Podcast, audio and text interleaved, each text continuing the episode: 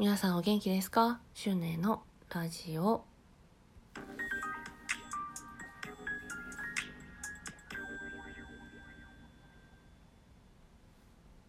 今日はですね早速なんですが、えー、ビューラーの話をしていきたいと思います。さてビューラーとは何なのかと。あの男性でね聞いてくださっている方もいらっしゃるのでちょっと今日はそこまで一歩あの初歩的なというかあのなんて言うんですかね。初めての人でも分かるようにビューラーの話をねしていきたいと思います。でですねまずはウィキペディアからウィキペディアから。えっとですね実はビューラーっていうのはあの商標名であるっていうところがね私もあの初めてというか、まあ、確かに2つあるなと思ったんですけどビューラーっていう言い方とアイラッシュカラーまあ、アイラッシュがまつげですね。で、カーラーっていうのが、まあ、くるんとさせるってことですね。で、本来はね、アイラッシュカーラーっていうのが、あの、化粧道具の、あの、ちゃんとした名前みたいですね。ただもう本当に、通称というか、ビューラーっていうことがね、もうほんとごくごく当たり前となっております。ただちゃんとした言い方はね、アイラッシュカーラーっていう風に言うそうですね。えっ、ー、とですね、もう見たことない人はこの説明を聞いて、ああ、これねって思わないかもしれないんですけど、お伝えしますね。えー、上まつげの根元、あ、ね、よく見ると形は違うんですけど、パッと見ハサミみたいな形でまつげをカチャカチャっと挟んでるやつがビューラーアイラッシュカーラーでございます。上まつげの根元をゴムかっこシリコンで挟むことで上に沿った癖をつけるつまりカールさせるために用いるそれによってあたかも目がパッチリとして あたかも目がパッチリとしているかのような印象を見る人に与えるという目的で用いられている。あたかもねまあ確かに間違ってはいません。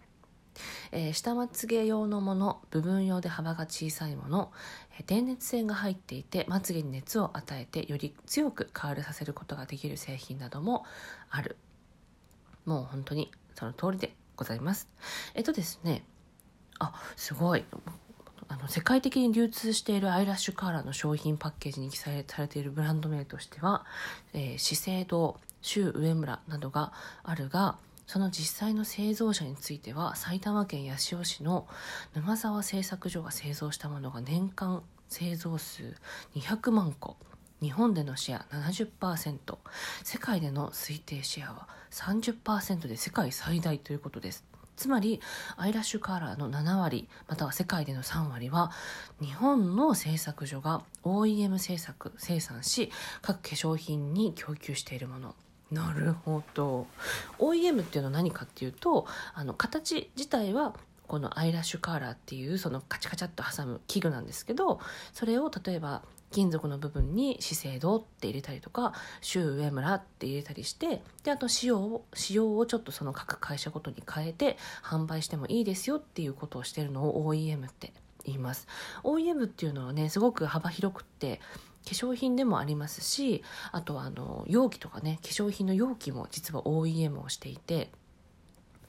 色と材質が違うだけで同じ形の容器も違うように見えるのでよく見てみるとシャンプーとかあとあの化粧水のボトルとかね化粧品のボトルも OEM で作られてることってすごく多いです、まあ、これはねちょっと話がそれてしまうので戻りますね。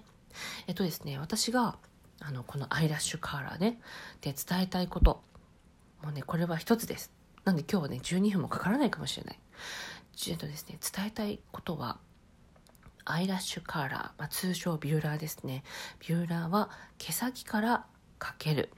毛先から挟むっていうことだけ。もうねこれだけ。あのお客様でねまつげの手技を見ているとやっぱり、ね、根元から挟みます。でもちろんねあの美容専門学校で教える時も学生に対して教える教科書はねあります。それはね必ず根元から挟むように主義はね書いてあるんですよ。メイクアップ検定とかね。でもあのまあ結果的にまつげをねあたかも目がパッチリさせてさしているかのように曲げればいいっていうことが目的なので私はね本当にこれはね本当にもう10年以上前からやってるんですけど毛先から上げる。えっとヘアメイクの IKKO さんね。IKKO さんは根元をギュッて挟んでまぶたをねギュイーンってまつげごと持ち上げる手技をねやるんですけど私はねなるべくまぶたとまつげにはね負担をかけたくない。なのであの毛先からかけることで一番最後のカールだけ根元の部分まつげが生えてる根元の部分にテンションをかけてそれ以外はねあんまりテンションをかけたくないな挟むことによって力をかけたくないなって思っているので毛先からかけます。でまたあのよくねあのあるのがうんとお化粧をする時ってどこでお化粧してますか？洗面台が多いですか？洗面台でお化粧する時に、えー、ビューラーをね使ってアイラッシュカラーを使ってまつげを上げようって思った時当たり前なんですけど自分のまつげを見ながら上げますよね。でそうするとあのまぶたがね完全に閉じていない状態なので根元まで上がっていない人がね本当に8割9割ぐらいいらっしゃいます。でもね当たり前なんですよ。だって自分の手元を見たいから目を開ける。そうするとまぶたって絶対に閉じないんですよ100%は。なのでじゃあどうするのって言われた時にやっぱりね限りなく目は閉じてほしい。限りなく伏せ目であってほしいっていうのが私の中ではあるので、えー、アイラッシュカラー通称ビューラー。もうこの後はビューラーって言いますね。ビューラーに関しては、えー、手鏡を使ってあげたいところ。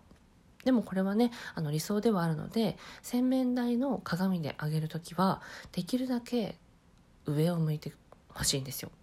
顎を天井に向ける。そうすると必ず目線が下に鏡でね自分を見たままだと目線が下になってくるのでまぶたが限りなく開くんですね。嘘。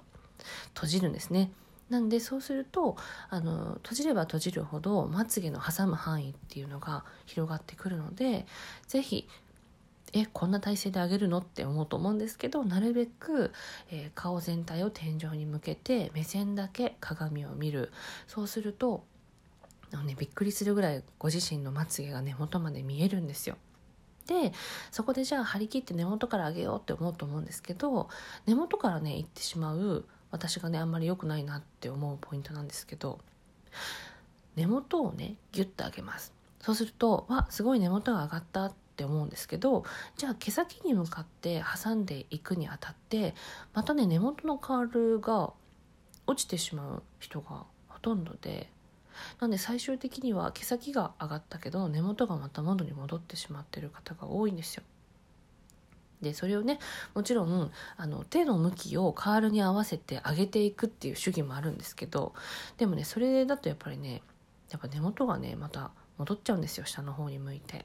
なのでできれば毛先からしかもね毛先ってじゃあバラバラだと思うんですよどこから挟むのって思うと思うんですけどまずは最初の3本でいいです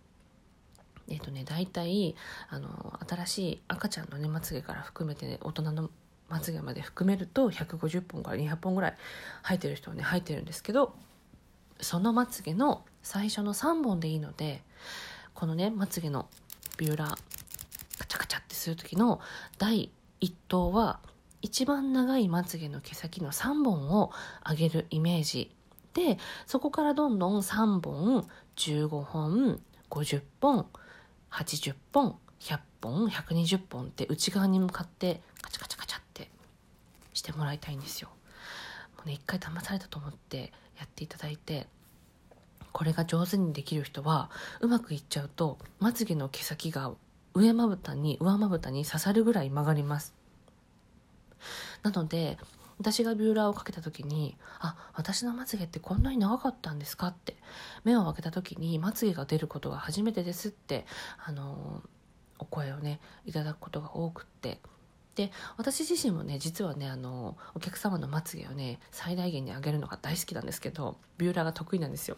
でやっぱね根元を攻めようとするとまぶたをね挟んでしまいがちなビューラーなんですね。でそれはでもなんでかっていうと真正面を向いてビューラーをかけようとするから挟むところにまぶたがこういるんですよ。なので挟んじゃうんですね。なので挟まないためには極力まぶたがこう薄く伸びている状態。でそれっていうのは目を閉じてるってことなんですね。目を開ければ開けるほどあのシャッターと一緒であの皮膚がねどんどんどんどん前に出てきます。でそれが1人の人はそのままだし2人の人は途中で折れ曲がるっていうのがまぶたの仕組みなのでなるべくまぶたを閉じた状態でまつげが100%に近くねあの挟む状態になれるようになるのがいいかなと思っています。なのでなるべく伏せ目にしてまつげを根元まで挟める状態にしつつ